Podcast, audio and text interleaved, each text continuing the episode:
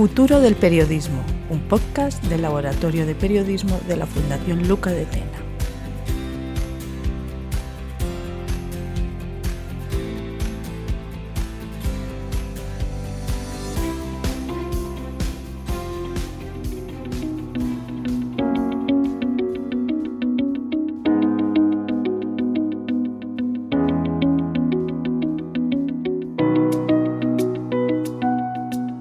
Y bienvenidos a una nueva edición del podcast Futuro del Periodismo, una iniciativa del Laboratorio de Periodismo de la Fundación Luca de Tena.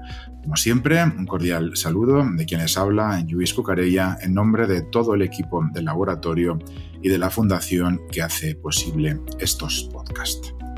En los últimos años existe la, percepción, y no solo entre los lectores, sino también entre parte de los propios periodistas, y de investigadores académicos que la calidad periodística se ha deteriorado.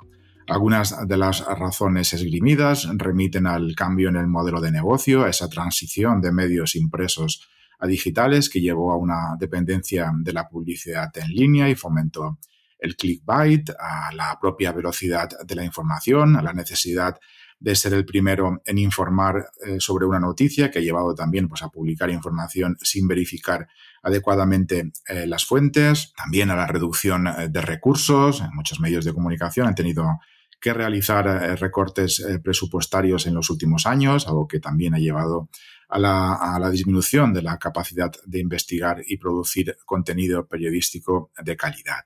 Entre otras razones, también se señala la propia polarización política que hay en la sociedad que ha llevado y está llevando a la, creación de medios de comunicación que promueven una perspectiva muy sesgada o medios que ya existían, que se han polarizado también para tratar de retener a una parte de la audiencia, no con contenido de calidad, sino con contenido muy eh, polarizado y eh, eso dificulta lógicamente la capacidad del público para acceder a una información equilibrada y objetiva. También, eh, qué duda cabe, la, propia competencia que existe, esa proliferación de medios de comunicación y plataformas en línea, ha creado una, competencia feroz por la atención del público, lo que ha llevado a ese enfoque eh, en el entretenimiento y la noticia rápida en lugar de la calidad y la profundidad. Y también eh, se apunta que quizá las redes sociales, el auge de las redes sociales, ha facilitado la difusión de noticias falsas y desinformación,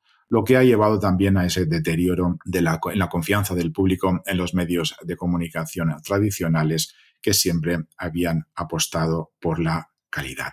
Apuntaría también, desde mi punto de vista, um, algo que creo que es sustancial y que influye mucho también en esa percepción de calidad periodística como es la pérdida del periodismo local, bien por falta, por falta de recursos, bien por otras, por otras razones, pero eh, la disminución de los medios de comunicación locales está dejando un vacío en la cobertura de noticias y eventos específicos de las comunidades que, lleva a una falta de diversidad y conocimiento local en la información eh, que se difunde.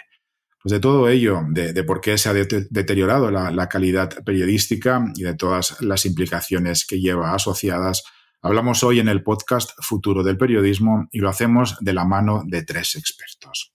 Dolores eh, Palau Sampío, profesora titular del área de periodismo en la Facultad de Filología, Traducción y Comunicación de la Universidad de Valencia y miembro del grupo de investigación Media Flaws. Eh, su investigación se centra en el periodismo narrativo y digital, la comunicación política, la desinformación y la calidad y la credibilidad periodística. Contamos también con Juan Francisco Gutiérrez Lozano, profesor titular del área de periodismo de la Facultad de Ciencias de la Comunicación de la Universidad de Málaga y miembro del grupo de investigación ECOM. Sus investigaciones abordan asuntos relacionados con los estudios televisivos, el periodismo audiovisual, la calidad periodística y los estudios de audiencia. Y contamos también con Mar García Gordillo, profesora titular del área de periodismo en la Facultad de Comunicación de la Universidad de Sevilla y miembro del grupo de investigación Communication and Social Science. Sus áreas de investigación giran en torno a la comunicación y el periodismo político, con especial atención a la política internacional y la Unión Europea, la calidad informativa y los estudios de género. Los tres son coeditores de un libro de reciente aparición que analiza precisamente la calidad periodística, titulado Calidad periodística, retos en tiempos de desinformación, precariedad y polarización, publicado por Comunicación Social, Ediciones y Publicaciones. Dolores, Juan Francisco, Mar, muchas gracias por compartir estos próximos minutos con nosotros. Muchas gracias. gracias. Ahora entraremos en, implicaciones, casos y alcance, pero para centrar un, poco el tema de conversación, ¿qué es en realidad eh, la calidad periodística? ¿Qué elementos la componen? Sí, en, primer lugar es un término complejo y nada fácil de, definir y, por supuesto, también muy difícil de analizar con muchas implicaciones porque no simplemente estamos analizando el producto final, que es importante, por supuesto, sino que tenemos que ponerlo en contexto con las características de, la producción del mismo y también con el contexto al cual se, se dirige. ¿no? Todo esto unido al hecho de que es un bien intangible, como es la, la información, como son los contenidos periodísticos, eh, no hace fácil eh, el poder ofrecer una, definición en primer lugar, pero después eh, establecer en base a qué criterios. Lo que sí que es cierto y en, base a lo que hemos, hemos, analizado y se recoge también en el libro es que sí que hay diferentes propuestas de, de análisis que atienden a, diferentes factores, ¿no? Es decir, no solo estamos eh, viendo una selección de unos contenidos, sino también cómo se han elaborado estos contenidos, cómo se ofrecen, cómo se han contado y eh, en un momento como el actual, en, el que eh, el entorno digital es fundamental, también en el, de la manera en la que se transmite y se retroalimentan todos estos, todos estos contenidos. Abundando en lo que decía mi compañera, que lo ha hecho desde el punto de vista académico, sobre todo con la dificultad de la definición del concepto y con los abordajes muy distintos que, como se recoge en esta publicación y en otras anteriores, ya han intentado desde distintas ópticas analizar ese concepto, definirlo primero y luego intentar eh, medirlo de alguna manera. Yo creo que también la calidad periodística entendida por el público en general está relacionado con lo que muchas veces los propios medios de comunicación exhiben o subrayan como un valor de su propio producto y que sin embargo eh, desde el punto de vista de las audiencias es reconocido como otra cosa. Quiero decir, el concepto de calidad periodística es según depende del quien lo venda o lo, lo defina. En este sentido, y el, el libro también lo recoge en publicaciones anteriores y en este mismo eh, en esta misma nueva monografía que recoge trabajos de diferentes ópticas, se ve como, por ejemplo, eh, las nuevas eh, tecnologías o la comunicación digital no trae por sí, por sí misma, una mejora de la calidad, al mismo tiempo que medios tradicionales como la televisión en este caso, a la que se dedican varios capítulos en el libro, pues también es muy, de muy difícil definición el concepto de calidad, no solo de calidad televisiva, sino también de calidad de información en televisión, que todavía es un ir más allá. Entonces, como bien decía la compañera Dolores, eh, en realidad aquí lo que tenemos que atender y lo que se hace desde la academia, y yo creo que también desde el punto de vista de los profesionales, sería intentar eh, al menos establecer un, cuadro de juego, ¿no? Un marco de juego, un terreno de juego donde sepamos que tanto el producto como, pero también las condiciones de producción, la situación en la que se encuentran los profesionales, el marco económico, jurídico, empresarial, eh, hasta político, redunda en, de una manera u otra en esta definición o consecución de la calidad. Mar, tu opinión. Ah, bueno, yo querría añadir eh, sí, como, bueno, estoy de acuerdo con lo que han dicho mis dos compañeros, por eso habitualmente trabajamos juntos, pero bueno, como eh, Dolor ha señalado, eh, la información o el periodismo es algo intangible, que los intangibles son muy difíciles de, de medir. Pues mm, yo creo que, grosso modo, un periodismo de calidad es aquel que cumple una función social, que genera una opinión pública libre eh, para poder tomar decisiones. Ahora, ¿qué afecta o, cómo se llega, cómo se mide eso?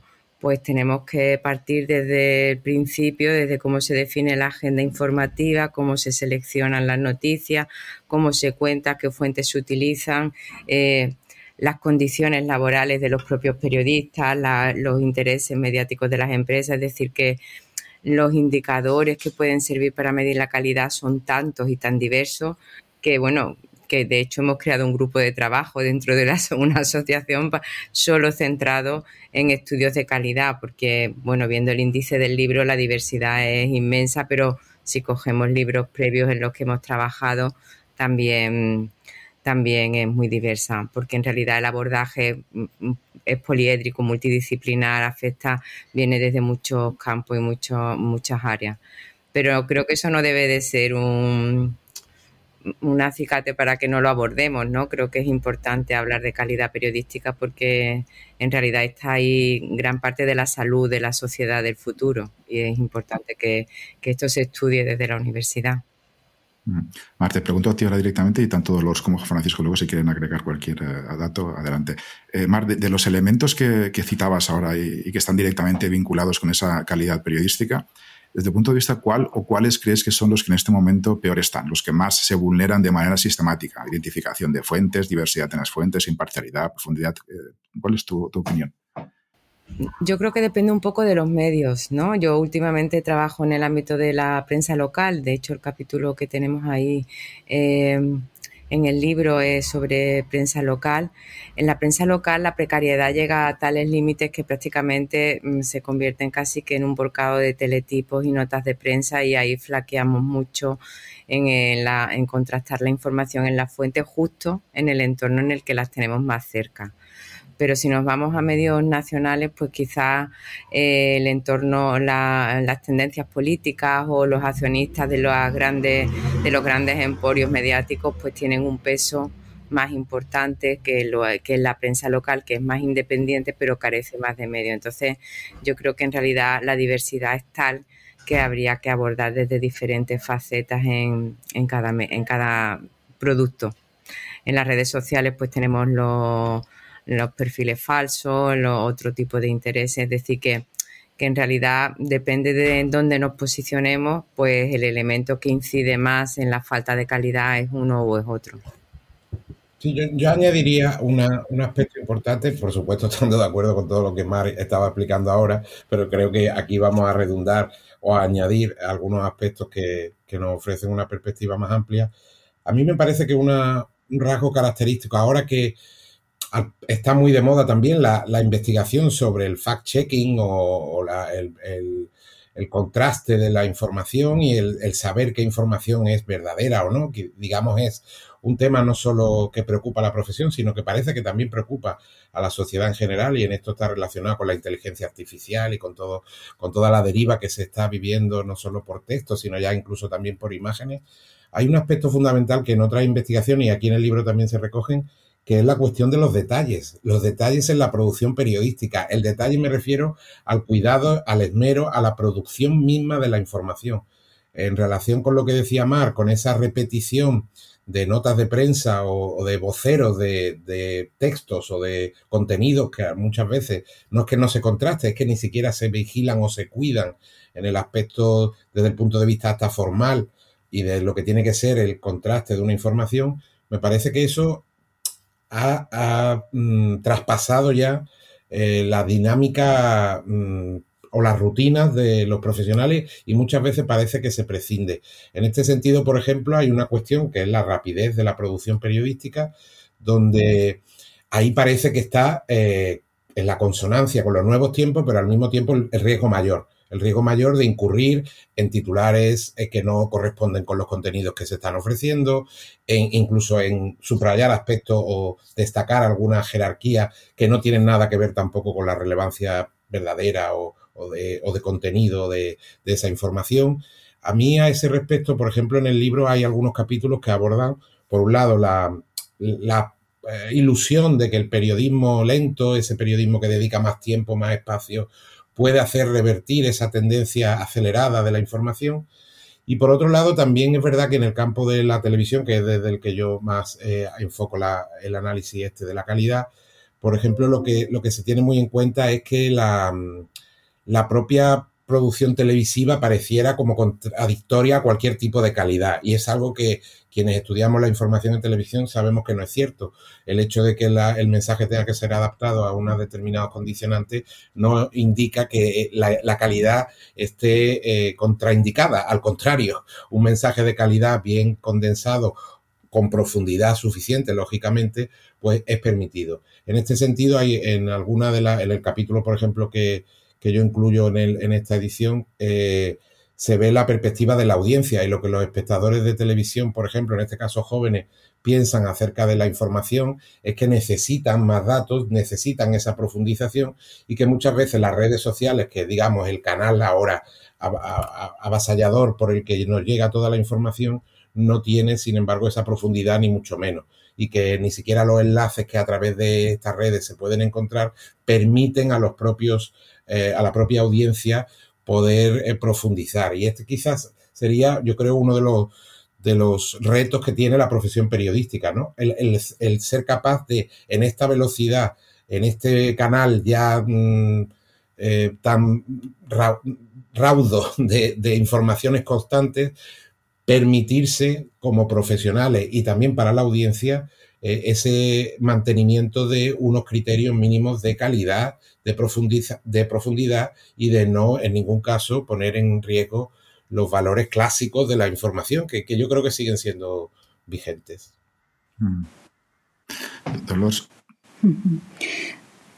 Sí, yo eh, en este sentido también quería, en, la línea de lo que indicaba Juan Fran, también abundar en la idea de la importancia ¿no? de situarse en la perspectiva no por supuesto, desde, desde un punto de vista ¿no? de ofrecer contenidos banales, sino por todo lo contrario, ¿no? de respetar a la, a la audiencia, de respetar a los lectores, a las lectoras, espectadoras, etcétera, y ser conscientes ¿no? de, la, de las necesidades y sobre todo en un contexto como el actual de sobreinformación, de sobreabundancia de información, la necesidad eh, de ser capaces de explicar los contextos para que realmente se puedan entender estas, estas informaciones. ¿no? Y este es obviamente es un trabajo eh, que, que, exige, por una parte, mucho más tiempo, también muchos más recursos, pero yo creo que si queremos o si se quiere de alguna manera reivindicar esta calidad de, en, en el periodismo y por otra parte también recuperar, creo que la confianza, que es una parte muy importante de las audiencias, ¿no? y precisamente en un contexto como el actual de, también de desinformación, es importante ¿no? Eh, no, no perder de vista no perder de vista esto y yo creo que es un, elemento importante que es el respeto, ¿no? El respeto a quien nos escucha, a quien nos lee, a quien nos ve, ¿no? Y, y, a, sus necesidades, ¿no?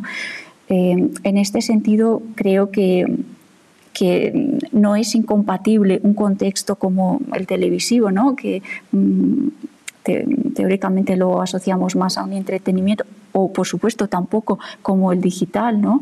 donde hay productos eh, extremadamente bien elaborados, bien conseguidos, ¿no? y que además son capaces de sacarle todo el partido a este contexto, a este entorno digital. ¿no? Creo que eh, hay sobre, sobre la mesa cuestiones que son importantes tanto desde nuestro punto, que es el más el académico, como desde el punto de vista de, los propios medios y de las empresas de comunicación, que son importantes ¿no? Eh, reflexionar ¿no? si queremos que, que sea, siga siendo importante el, periodismo. Te, pregunto a ti también porque en el libro se habla mucho lógicamente, de innovación, de nuevos formatos relacionados con la calidad periodística. ¿Cuál sería, te pregunto porque primero quiero saber, cuál es esa relación entre innovación periodística y periodismo en todo lo que habéis investigado? Porque parece que la innovación en algunas fases iniciales por lo menos, eh, está reñida con la calidad y puede interesar más la forma que el fondo. Y tú además has hecho una investigación en detalle de algunos ejemplos como de formatos innovadores que sí que llevan consigo eh, aparejada mucha calidad, como es el caso, por ejemplo, de, Snowfall de, The New York Times o de Firestorm de The Guardian. Eh, está reñida la innovación y la calidad y qué ha aportado, qué, puede, qué, ha demostrado Snowfall y Firestorm al respecto de esa, de esa dicotomía. Sí, yo, yo no creo que esté, que esté reñida, creo que está reñida cuando se hace un mal uso ¿no? de, esa idea de innovación, ¿no? de simplemente adoptar unas determinadas eh, tecnologías ¿no? sin un objetivo, sin, sin más objetivo pues que sea que la moda o digamos, darle una, mm, digamos, una, una consecución o, lograr informar explicar mejor las cosas o eh, hacerlas llegar a un público de una manera más asequible. Yo creo que la innovación está en la base de eso, no tiene por qué ser algo negativo. ¿no? Y yo creo que precisamente es estos dos trabajos, que es un poco, eh, me gustaba trabajar en esta contradicción, que lo digital se asocia simplemente a lo breve y, y, Um, inmediato, ¿no? Cómo se puede trabajar también periodismo de gran calidad y sin caer, por ejemplo, con un caso de incendios en, Australia, ¿no? sin caer en el sensacionalismo, ¿no? sino trabajando con una profundidad, con una sensibilidad y siendo capaz de combinar estas historias que son humanas, de estas vivencias, con un análisis en profundidad, con expertos que te expliquen unas determinadas. Pero lo, yo reivindico este periodismo, las posibilidades de este periodismo narrativo, ¿no? utilizando todas las opciones tecnológicas para narrarlo de la, de la mejor manera. ¿no? Pero como estamos acostumbrados en la prensa escrita, ¿no? los grandes reportajes que los seguimos leyendo aunque hayan pasado pues, 50 años o 70 años y que nos continúan interpelando ¿no? por su forma de estar escritos, por su captación del detalle por cómo cuenta las historias, cómo las estructura, ¿no? Y desde este punto de vista, mm, por supuesto, la, innovación no está reñida con la calidad, al contrario, solo está reñida pues, cuando se utiliza simplemente una estrategia de marketing, pero vacía, ¿no? pues como en otros casos. Mar, por favor, tu opinión. Yo creo que la innovación es una herramienta. La esencia del periodismo sigue siendo la misma. Lo que hace la innovación es que permite narrarlo de otra manera, de una forma quizás más atractiva, más adaptada a la cultura mediática que tienen actualmente los públicos. Yo creo que la innovación es una oportunidad para seguir haciendo buen periodismo, o sea, eh, pero no necesariamente un problema. Es cierto que confundimos innovación quizás con saturación informativa, con redes sociales y quizá ese es el problema, pero la innovación en realidad es una oportunidad para hacer un reportaje multimedia, para incluir gráficos dinámicos, para eh, hacer mapas eh, interactivos que permiten contar historias de, de, una forma mucho más rica. Si, tiene, si realmente te interesas por el contenido, o sea, eh, es una herramienta adicional que enriquece el trabajo, un trabajo periodístico bien hecho. Sí, al mismo tiempo, y ahora llegado yo como apostilla, sin olvidar que la innovación per se no significa calidad. Quiero decir, eh, eh, todo ese despliegue eh, de novedades no va asociado de manera pareja e indefectible a la mejora de la calidad, que esto es lo que muchas veces se confunde. Mm. Y, quizá pregunto, ¿hay algún tipo de periodismo, algunas tendencias ahora, sobre todo en grandes medios, por ejemplo, el periodismo inmersivo, el periodismo en 3D, que creo que apelan un, poco más o apelan mucho a lo que son las sensaciones? Eh, ¿Esa, esa finalidad es un, de alguna manera un óbice para que se desarrolle eh, los contenidos de calidad, que se apela más a las emociones? ¿Cómo veis el periodismo inmersivo y la calidad periodística? Yo no creo que apelar a las emociones sea negativo. De hecho, los grandes reportajes periodísticos de la historia apelan a las emociones. Si un periodista es buen periodista, no solo cuenta lo que, lo que ha ocurrido, sino que cuenta cómo huele, eh, qué grado de humedad hay en el ambiente, si es determinante para la historia, eh, qué se murmulla en el ambiente. Quiero decir, que la razón de ser de que un periodista esté en el lugar donde ocurren los hechos es para tener para transmitir una información adicional a la que te puede contar un teletipo y eso está lleno de emociones. Yo creo que contar esas emociones no es necesariamente hacer mal periodismo. En cuanto al periodismo inmersivo, el periodismo 360, pues mm, bueno, habrá que aprender a hacerlo. Probablemente nos equivoquemos por el camino, ¿no? Pero casi que acaba de aterrizar siempre que sea real, siempre que siga, digamos, los criterios básicos del periodismo, de lo que es un reportaje, de lo que es narrar una historia, pues eh, yo creo que no está mal. hay crónicas fantásticas de guerra que cuentan muchas emociones y te describen perfectamente lo que es un conflicto y después tienen información de contexto y, de antecedentes. Mm, las emociones en sí no restan calidad a mi modo de ver a un trabajo periodístico, pero hay que saber incluirlas y, cómo hacerlo. Y no son lo único, eh, son los detalles de los que antes hablaba Juan Fran, ¿no? Las emociones no, no es la historia en sí, es lo que completa la historia, pero no podemos convertir el periodismo solo en emociones, porque entonces será una novela, no será, no será periodismo. Dolores cita en uno de los capítulos, entre, entre otros muchos elementos, el de la selectividad, esa capacidad de enfocarse en algo y contarlo con detalle. Sin embargo, cuesta mucho, esta es mi percepción, encontrar esas piezas que seleccionan y profundizan en algo, salvo en medios de nicho o en grandes medios internacionales. ¿Observáis, observa en este caso Doros también en los medios una predisposición a tratar de abarcar mucho y apretar poco, como dice el refrán, de ampliar el perímetro de contenidos a costa de la profundización? Bueno, yo entiendo que este es uno de los grandes problemas, ¿no? Y que, y, que el con el que se encuentran muchas veces los medios, ¿no? Esta necesidad de estar en todas partes, pero creo que en las otras opciones ¿no? encontramos pues, medios que han tenido mucho éxito ¿no? y han sido capaces de buscar ese, ese ámbito, ese pequeño ámbito que no estaba cubierto por otros, pero en el que sí que tienen una, en el que sí que tienen cabida para, para contar historias y para desarrollarlas en profundidad. ¿no? Mm, obviamente necesitamos un periodismo generalista ¿no? para conocer las, lo que ocurre, ¿no? tener el pulso ¿no? diario o el pulso más, más inmediato de, de esta, de, de, la realidad social. Pero yo creo que, que, también es eh, y, que también nos se ha demostrado y que tienen, pueden tener mucho éxito todos estos medios que son capaces de profundizar. ¿no? Yo creo que también en un término medio también sería necesario que los medios eh, generalistas, los, medios de comunicación más centrados en, en, la, en la actualidad, pues también eh, fueran capaces de eso, ¿no? De, de, combinar o de aportar todos estos elementos ¿no? que creo que son necesarios y, o cada vez más necesarios ¿no? en una sociedad en la que sí tiene un bombardeo constante de información, pero no eh, tiene un conocimiento real de lo que está pasando. Creo que, que en este sentido sí que, sí que es importante no hacer al menos esa reflexión, ¿no? O hasta, hasta qué punto no estamos informando bien o cómo podemos mejorar este servicio, ¿no? Que, es al final a la sociedad.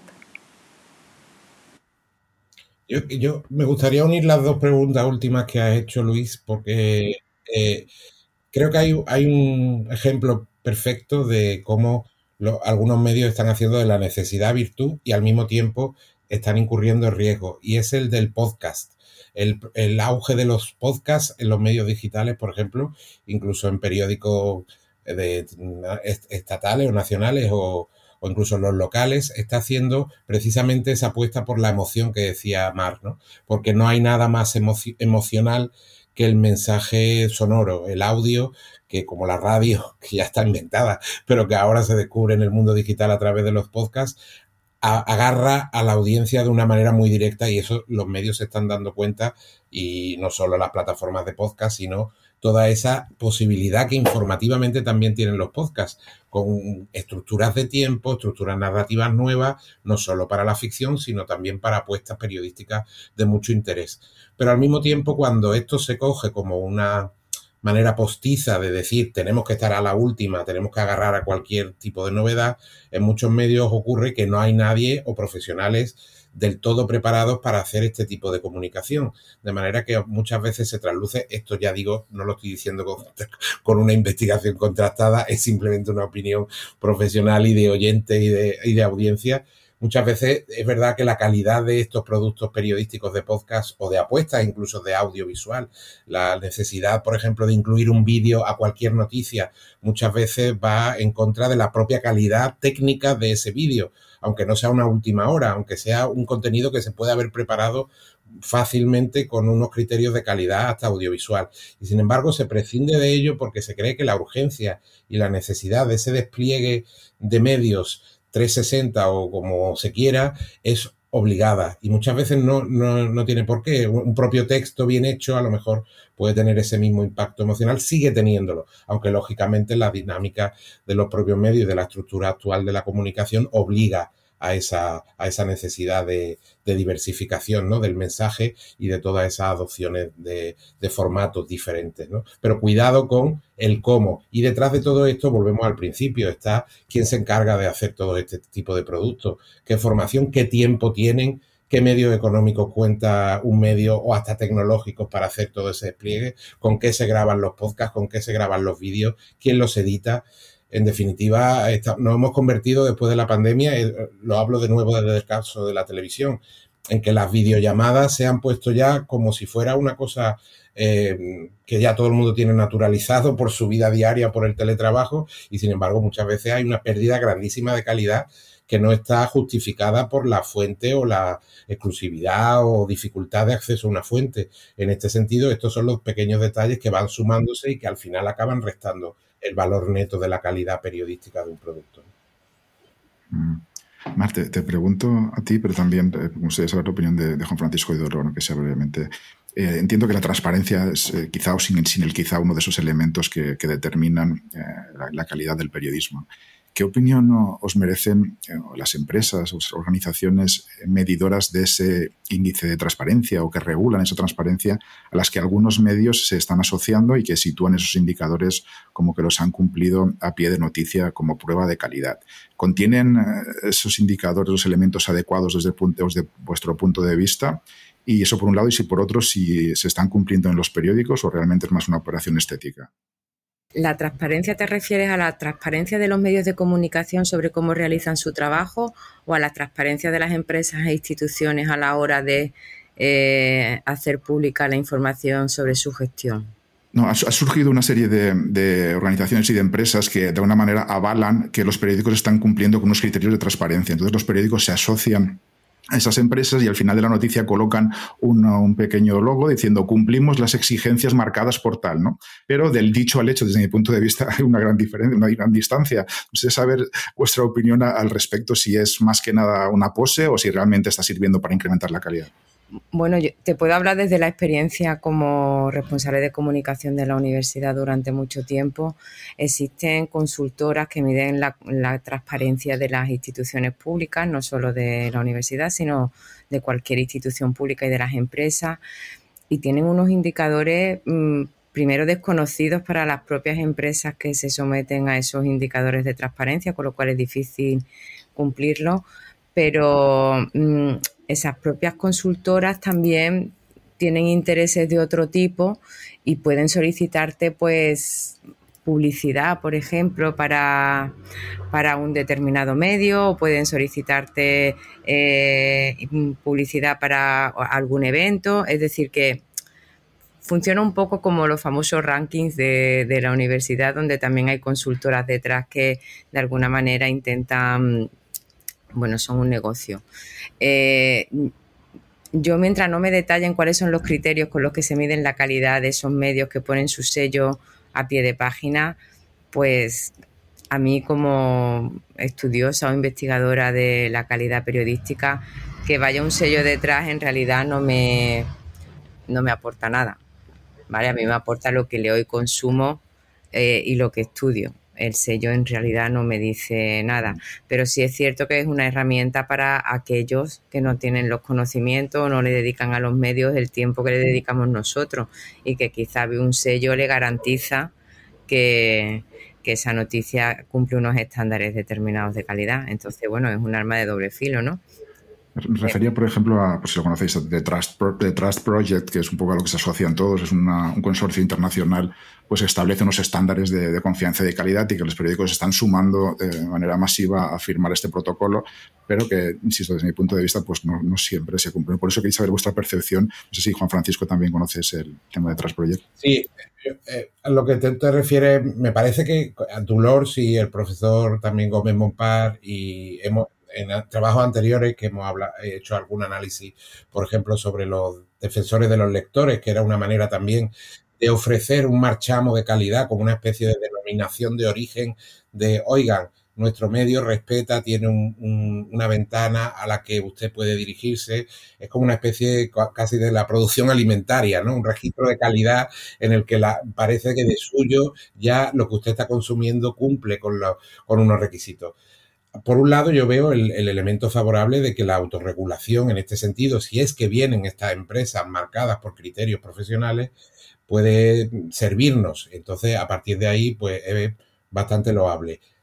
Mm, pero como dice Mar, eh, desde el punto de vista como espectadores o, lectores o como audiencia, hay que ponerse siempre en, retaguardia. ¿Por qué? Porque también es una moda, eh, existe una moda de que esa simple o mera asociación a un tipo de este proyecto que no significa o, per se no va a garantizar del todo nunca que una perspectiva informativa de cualquier hecho o cualquier contenido vaya a cumplir con todo eso. Quiero decir, no, no creo que existan, y además sería un poco peligroso que exista alguien un comité censor global que permita darle esa, ese sello de calidad a cualquier tipo de producción periodística. Sí me parece, ya digo, loable que al menos exista la preocupación, pero también eh, hay que ser conscientes de que es un proceso yo creo que mm, de común, común ¿no? De, trabajo o esfuerzo común de toda la profesión periodística y también de la audiencia. Quizás en una, en una dinámica un poco peligrosa, pero que, sin ese, esas tensiones pues, y sin otra serie de condicionantes y de, y de demostraciones del propio medio, pues no, no se puede hacer como que ya con eso ya hemos cubierto el cupo y con esto ya tenemos eh, barra libre para cualquier tipo de cobertura. Sí, yo coincido, totalmente. Primero, si se habla de transparencia, tendrían que ser transparentes los propios criterios que se aplican, ¿no? En base a qué cuántos, qué tipo de artículos se, se, analizan ¿no? para otorgar o no ese sello de calidad. Y por otra parte, lo que veo complicado es que si este sello se aplica como tal, eh, no eh, ad hoc a, a, cada, a cada contenido en sí, ¿no? sino de creo que de una manera más genérica, con lo cual puede ser al final eh, conflictivo, ¿no? porque en realidad estamos poniendo una etiqueta a un contenido que mm, no ha pasado realmente por un, por un filtro, ¿no? sino que ese filtro mm, a cuyos criterios, de cuyos criterios desconocemos, pues tampoco se, se ha hecho público. ¿no? Pero eh, la única parte que veo positiva sí que es un proyecto, es un proyecto internacional, al menos muestra una preocupación, ¿no? Yo creo que en un contexto, pero eh, también hay que estar atentas y atentos a, que esto no sea simplemente una, una, cuestión coyuntural, ¿no? De frente al problema de la desinformación, vamos a ponernos una etiqueta que nos muestre esta garantía, ¿no? Sin más, ¿no? Creo que, que bueno, es, es un buen tema para seguir investigando por, por nuestra parte también. Hay, tres, temas finales sobre los que os quería preguntar y conocer vuestra opinión. Y uno de ellos, y empiezo con Mar, porque es la persona que, ha escrito esta parte, es el periodismo local, que me parece uno de los pilares de la democracia y que va a causar muchos problemas en caso de que se sigan agrandando los desiertos informativos. Eh, Mar, eh, ¿cuáles serían, eh, los, de manera breve, los indicadores concretos para el periodismo local en cuanto a calidad, pero sobre todo me interesa saber tu opinión sobre cuál es la situación actual de la calidad periodística en ese entorno, en el del periodismo local. Bueno, pues el periodismo local está viviendo horas difíciles, días, años difíciles, pero bien es cierto que empieza a haber un ecosistema de periodismo hiperlocal que, que está creciendo considerablemente. Eh, nosotros tenemos un estudio, estamos con un proyecto autonómico aquí en la Universidad de Sevilla y hemos detectado cerca de 300 medios hiperlocales que están en activo y que se actualizan a diario. Probablemente muchos mm, mm, sean realmente, trabajen en precario o sea un proyecto personal de alguien, pero es verdad que realizan una función importante yo creo que además los medios locales establecen un vínculo de la, de la población con el territorio, les hacen conocedores de su entorno y yo creo que juegan una función realmente importante. Y personalmente considero que los medios locales, mm, en un mundo globalizado como el que vivimos, la información local ya es toda. O sea, lo que se está haciendo con los fondos Next Generation en toda Europa afecta a los vecinos de cada localidad, de cada pueblo más pequeñito, porque se, pues, se están construyendo embalses, se están construyendo carreteras, se están haciendo programas de alfabetización mediática, es decir, que afecta a todo el mundo. Entonces yo creo que parte del trabajo de un medio local no solo es contar lo que ocurre en su pueblo, sino cómo afecta a su pueblo lo que ocurre fuera. Y creo que de esa parte nos olvidamos cuando hablamos de medios locales. Por eso nosotros hablamos de información localizada, no de información local. Una cosa es la información local, que es lo que ocurre dentro del territorio, y otra cosa es la información localizada, que es la que ocurre fuera, pero que también nos interesa y nos afecta localmente. Entonces yo creo que los medios locales juegan un papel importantísimo, mucho más importante que los grandes medios nacionales en cuanto a la generación de conciencia social y como servicio público a la ciudadanía. Es cierto que necesitan apoyo, que, que, viven un momento complicado, pero también es cierto que hay muchas iniciativas que se están poniendo en funcionamiento y que están teniendo éxito. Y que además en estos casos quizá pues las redes sociales son un, un apoyo importante porque permiten abaratar costes de papel, de impresión y permiten también que lo que ahí se hace, si se hace bien, tenga impacto fuera con lo cual también son un altavoz de qué es lo que ocurre en determinadas zonas que si no, no tendrían ninguna presencia en medios tradicionales. Así que es un momento difícil, o sea, han vivido años muy difíciles, viven un momento difícil, pero es verdad que yo creo que hay esperanza y que se está abriendo un campo importante que ojalá, creo yo, eh, fructifique y, se consolide en los próximos años. Mm la, penúltima también en general a todos. Em, ¿Qué puede aportar? Mm, eh, bueno, porque entiendo que la calidad que también está muy vinculada, lógicamente, a la veracidad, sin duda, y a, la falta de precisión. Desde ese punto de vista, mm, ¿qué puede aportar el, el fact-checking y el periodismo de datos a esa calidad periodística? ¿Puede ser un revulsivo para que mejore un poquito aprovechándose de esas inercias?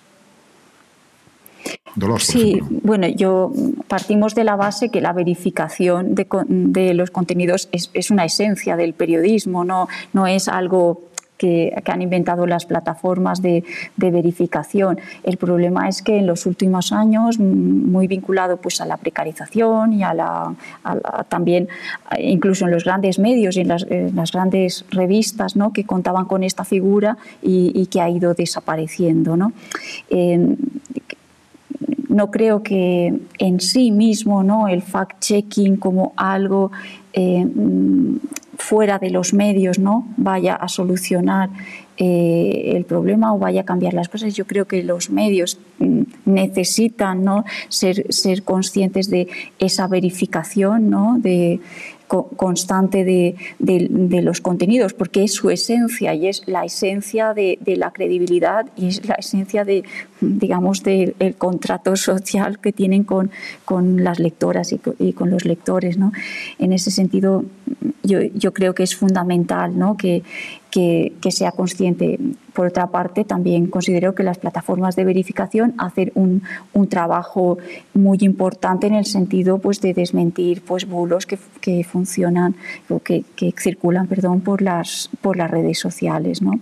Y por otra parte, yo creo que el periodismo de datos pues, es, nos puede nos, nos aporta, ¿no? de, de, hecho, otra dimensión a la información, pero que tampoco puede desvincularse eh, simplemente el, el, dato en sí, no lo podemos desvincular de otra parte que es fundamental y que ya hemos hablado antes, ¿no? que es de las historias y de las emociones. ¿no? Si desconectamos el dato de que estamos a, eh, de, las realidades que estamos hablando, eh, no vamos a ser conscientes o no vamos a, a hacer nuestro trabajo correctamente explicando ¿no? cómo estas grandes magnitudes afectan. Pero ¿qué es una herramienta positiva? Por supuesto, ¿no? porque nos permite ver en una dimensión, en una diferente escala, estas realidades y que se pueden complementar siempre mm, sin, sin, dejar de lado cuál es el nuestro, cuál es el objetivo, que es informar, de, contar las cosas de la mejor manera, más asequible y más comprensible posible. ¿no? Francisco, ¿queréis agregar algo? Sí, yo, yo lo que apunta Dolores me parece fundamental, que es que todo lo que supone la mejora que la robotización, por así decirlo, o la inteligencia artificial o los nuevos modos de trabajo que el periodismo de datos se ha visto como principal beneficiado, eso no puede oscurecer ni en mucho ni, ni mucho menos desplazar a la parte creativa de la profesión periodística, una parte creativa que no tiene que ver con, tanto con la ficción, sino con la imaginación intelectual a la hora de ofrecer un producto periodístico enriquecido con esa calidad. Quizás este intangible del que hablábamos viene mucho detrás de eso. Si, si cualquier robot puede ofrecer cualquier tipo de información, entonces deberíamos apagar e irnos y entonces nos quedaría un, un mundo, por así decirlo, bastante acotado, limitado a una información que no va a ser potable, no va a ser eh, una información de calidad por mucho que queramos porque las máquinas no pueden ofrecer eso. Entonces yo creo que ahí está la, clave. Por supuesto, en el fact-checking yo lo, distinguiría desde dos puntos de vista. ¿no? Esas plataformas yo creo que son socialmente muy útiles, pero desde el punto de vista de los medios de comunicación creo que no hay nada mejor que para el fact-checking que la, el, el subrayar la propia credibilidad del medio a través de su trabajo diario y de sus rutinas. Quiero decir, que alguien te venga a, decir de fuera eso que decíamos antes, ¿no? Esas plataformas o, esos consorcios internacionales te vayan a poner un marchamo, creo que la propia práctica diaria y la credibilidad, que es muy difícil de conseguir, se logra a través de ese trabajo diario desde un periódico local a cualquier tipo de empresa periodística. O sea, acabamos con, el tema de moda, como no podía ser menos, aunque ahora Juan Francisco lo ha tocado eh, por encima, pero quería saber eh, en vuestra opinión, ¿qué, impacto puede tener eh, el chat GPT o la inteligencia general en, o sea, inteligencia artificial en general sobre la calidad periodística? ¿Nos preocupa y hasta qué punto? Juan Francisco, por ejemplo, tú Bueno, yo estoy preocupado ya no solo por lo del texto, sino también por lo de la voz y, la imagen, ¿no? Porque yo, yo, aparte de la investigación, doy docencia en locución periodística y mis estudiantes me preguntan, eh, ¿es necesario que aprendamos a locutar y a ponernos frente a la cámara cuando ya hay un robots o sistemas que pueden inventarse esas voces para... Creo que en el prólogo lo apuntaba también el profesor Gómez Montpar, ¿no? ¿Qué, ocurre? de qué estamos hablando cuando ahora lo mismo como los traductores? Quizás ya no nos haga, no nos haga falta preocuparnos por tanto. Mm, vuelvo a lo de antes. Creo que hay una parte sustancial del trabajo periodístico que me parece que además está recorre toda la historia de la comunicación, no solo la del periodismo, pero la del periodismo especialmente, sobre todo en el siglo XX y en este siglo todavía.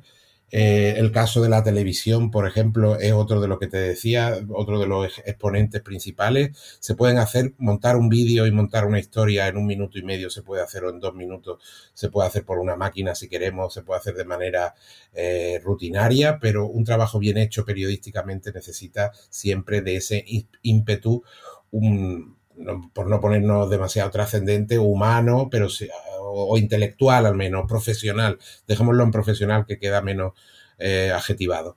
Ese trabajo profesional pues busca la calidad en la fuente, en la diversidad de fuentes, en la pluralidad, en la hasta en los encuadres que se ofrecen. Esto que la inteligencia artificial, que siempre además va a estar condicionada por un algoritmo, por alguien que la haya eh, diseñado, y va a ocurrir lo mismo con los textos, y va a ocurrir. Por preocupación yo diría que sí, expectación también, eh, por todos los, parámetros que además tiene desde el punto de vista hasta legal la cuestión. Y, bueno, y tendremos que afrontar el, hecho de que en parte mejorará el trabajo periodístico e intelectual, ya digo, no solo de los periodistas, también de otras profesiones, pero en parte tendremos que estar ojo a visor con mucha más precisión incluso para ver a qué nos enfrentamos, ¿no? Porque creo que Allí sí, y ahora ya no es ponerse trascendente, creo que hay riesgos verdaderos para la democracia. Mm. Mar. Pues casi que suscribo todo lo que ha dicho Juan Frank. No sé si podría decirlo, decirlo mejor. Mm, susto sí, expectación también. La verdad es que la herramienta es impresionante eh, en todos los aspectos. Ahora yo creo que el factor humano es difícil de y la inteligencia humana de momento la inteligencia artificial ahora mismo se nutre de inteligencia humana. Yo creo que en ese sentido el trabajo de un periodista es difícil de suplir.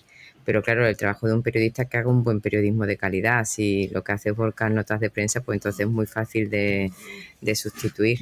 ¿vale? Pero bueno, iremos viendo porque esto está, como digamos, en formato bebé aún. Tiene que crecer y saber un poco cómo evoluciona el tema.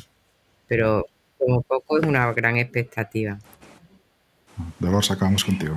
Sí, sí, completamente de acuerdo. Creo que expectación y, creo que como todas las cosas, ¿no? Por una parte, eh, miedo a las posibilidades o, los posibles eh, usos que, que, se puedan hacer mm, antidemocráticos, ¿no?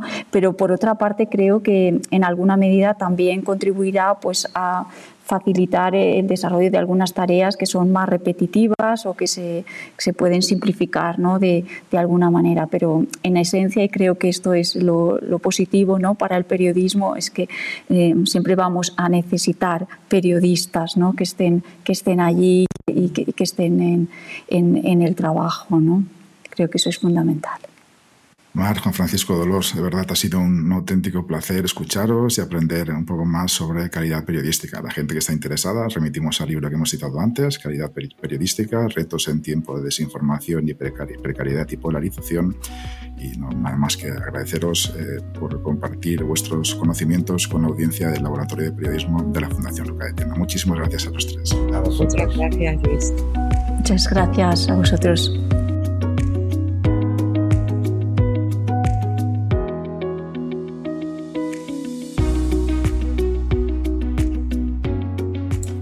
Pues acabamos el podcast de hoy, no sin antes recordar que el curso abierto y online que tenemos en el Laboratorio de Periodismo, RS, Nuevas Tendencias y Habilidades Periodísticas, sigue publicando cada semana un nuevo módulo y acaba de publicarse justo el penúltimo, un módulo en el que se abordan eh, detalles sobre el periodismo constructivo, periodismo de soluciones, el periodismo de datos, el periodismo climático y otra serie de referencias de interés para eh, ponerse al día en lo que son esas eh, tendencias informativas y periodísticas. Podéis eh, daros de alta si todavía no lo habéis hecho en cursos.laboratoriodeperiodismo.org o directamente a través del Laboratorio de Periodismo.